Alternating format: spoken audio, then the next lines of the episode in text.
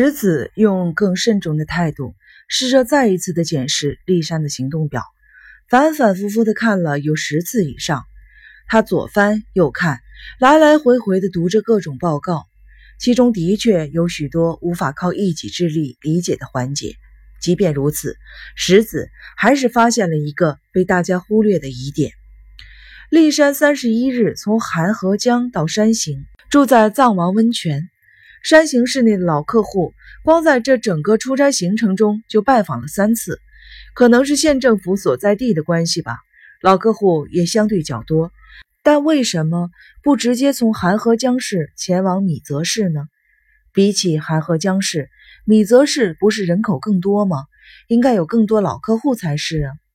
省略到韩河江，不仅可以减少来回山行的次数，又可以顺道拜访米泽市的客户，不是吗？以外行人的思考方式来看，就是如此。不，这不只是外行人的看法那么简单。石子吩咐搜查警员询问延吉汽车贸易公司的营业部，得到的答案是，公司的确在米泽市也有特约门市，顾客也比较多。那是基于什么特殊的理由，令立山直接略过了米泽，而选择了从山形回到仙台呢？石子推测，骊山在仙台一定有什么非办不可的私人要事，逼得他非得在二月一日回到仙台不可。二月一日，山行十二点四十二分发车，十三点四十九分抵达仙台，进分公司洽商。下午十点左右入住市内的青柳旅馆，十一点半左右就寝。这一天，骊山的行动没有什么奇特之处，除了业务以外，背后似乎没隐藏别的意义。即便从商业的角度分析，当天也没有理由非得留在仙台不可。也没见他有任何引人侧目的举动。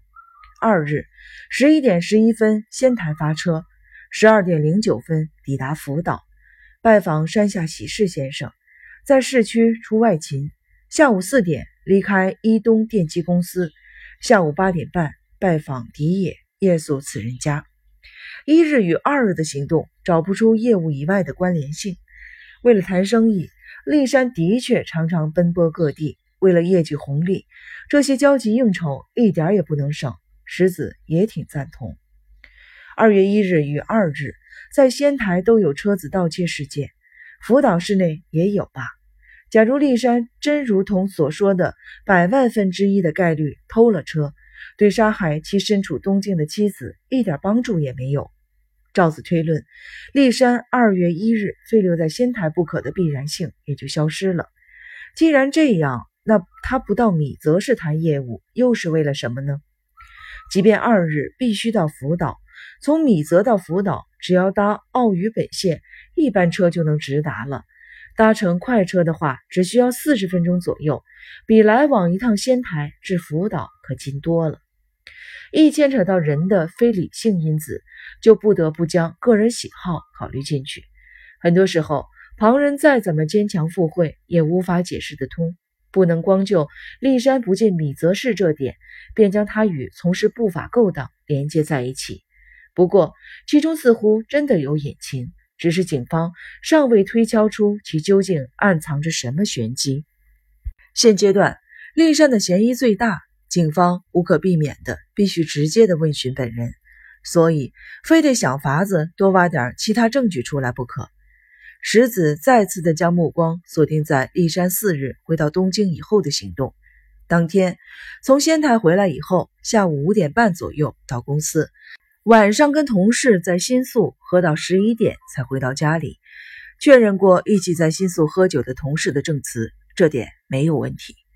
五日早上九点五十分钟从公司出发，在外头闲逛后就再也没有进了公司。到浅草看电影的时间。大约是从八点二十分看到十点多结束才回家，这是立山片面的说辞，这方面的证据十分的薄弱，引起了石子的注意。前往延崎汽车贸易公司了解了一下状况，立山的确是在上午九点五十分出了公司，果真如本人所述，出了公司就再也没有回来过，这也是业务员的通性。于是，搜查探员问营业部门的负责人询问立山。当天到哪儿谈生意之类的细节，跑外勤的业务隔天都必须提交报告，交代前一天在外头的行踪。根据那份报告书中的记载，丽山五日上午十点半开自己的车出公司，去了利木县的宇都宫。在宇都宫有盐气公司的特约店，那家店的店长跟丽山很熟，丽山不时会去宇都宫支持，所以一点也不稀奇。丽山口中所说的外出跑业务，其中当然也包含了宇都宫事。搜查探员前往宇都宫找店长问话，根据店长的供词。丽山约下午三点半到公司，与店长谈了四十分钟左右，谈论今后的贩卖方针。他当天并没有在市区内多做逗留，而是立刻返回了东京。二月份的下午四点，天色已全暗，虽然道路上早就堆满了雪，但也阻止不了丽山坚持马上回东京的念头。店长说，他实在是劝不动丽山。从宇都宫回到了东京，开车的话，单程需要三小时。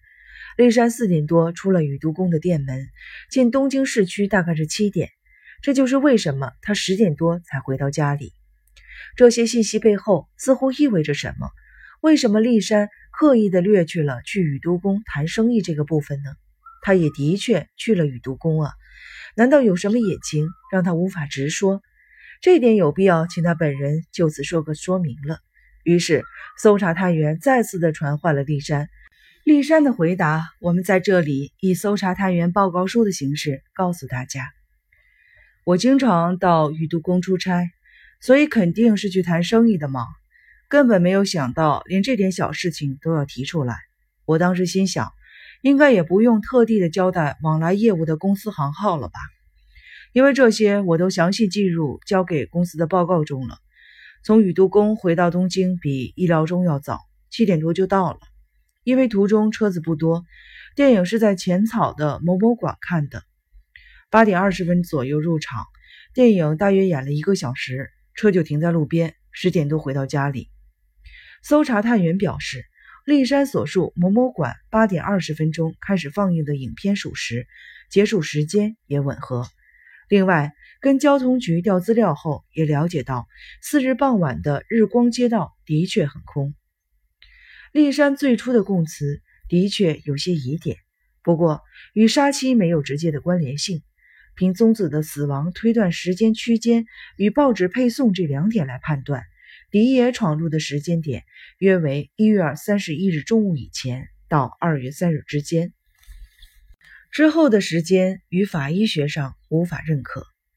石子警官正抱着头苦思时，当班的搜查警员送来了一份报告进来。主任，有条线索你一定想听听。前天二月十日是在立山家中遇害的死者头七，真正死亡时间还不确认。虽然必须考虑到许多因素，不过还是暂且的先将妻子的头七办妥了再说。当时被害者的妹妹昌子也从静冈赶过来出席。仪式结束分配遗物的时候，昌子开口要求他想留下姐姐那套羊毛套装。丽珊说：“那件羊毛套装不知道上哪儿去了，怎么都找不到。晚点如果找到，就马上送过去。”当他对昌子这么说时，昌子回他说：“那件是我姐姐去年秋天刚做的新衣服，没有理由不放在家里。会不会是放在姐姐专门收洋装的抽屉或者是箱子里呀？我来找找看。”他的态度很坚决。可能是昌子考虑到姐姐死后，自己与丽山的姻亲关系也就随之断绝了吧，因此想至少保留一些姐姐生前使用过的物品。反观丽山的态度，不方便让他当场找寻那样凭空消失的物品也就罢了，还推脱说如果找到的话再送过去之类的，听起来就像是在敷衍对方的话。根据出席者的说辞，昌子的表情极度的不满。嗯哼。丽山该不会是把老婆的衣服偷偷送给哪个心仪的女人了吧？昌子似乎也是盯上了他这一点，所以净往外处想，该不会是在姐姐头七之前就把她去年新定做的衣服送给了外遇对象吧？这件事情对案件的侦查有什么帮助吗？这个嘛，目前还没有什么想法，因为有太多可能性得考虑进去。那件羊毛连身洋装，如果在宗子遇害前就不见的话，那可就另当别论了。但是如果死后才失踪的话，那就被害者如果是好好的穿着羊毛套装去世的话就好了，只穿件睡衣，好可怜呢。不过总好过赤裸裸的。石子循着这条新线索，犹如亲临案发现场一般，整个场景在他脑海中清晰的浮现。那位便衣警察最后离开前不经意的嘟囔，反而留给了石子警官一个强有力的暗示。从暗示发展出，宗子的新洋装不在家里，该不会是宗子穿着它到哪去，结果不小心弄丢了吧？诸如此类的新想法。明明是穿在身上的东西，还能在外头搞丢，岂不是太诡异了？这样的话，要不是在某处换了别件衣服，就只能裸着回家了。第一，宗子是否有去符合这个条件的场所呢？搜查显示，宗子没有情人，也没有特别亲近的友人，似乎没有一个地方能够让他更衣。最常去的就是静冈的妹妹家，但已经确认过了，立山出差这段时间里并没有去过那里。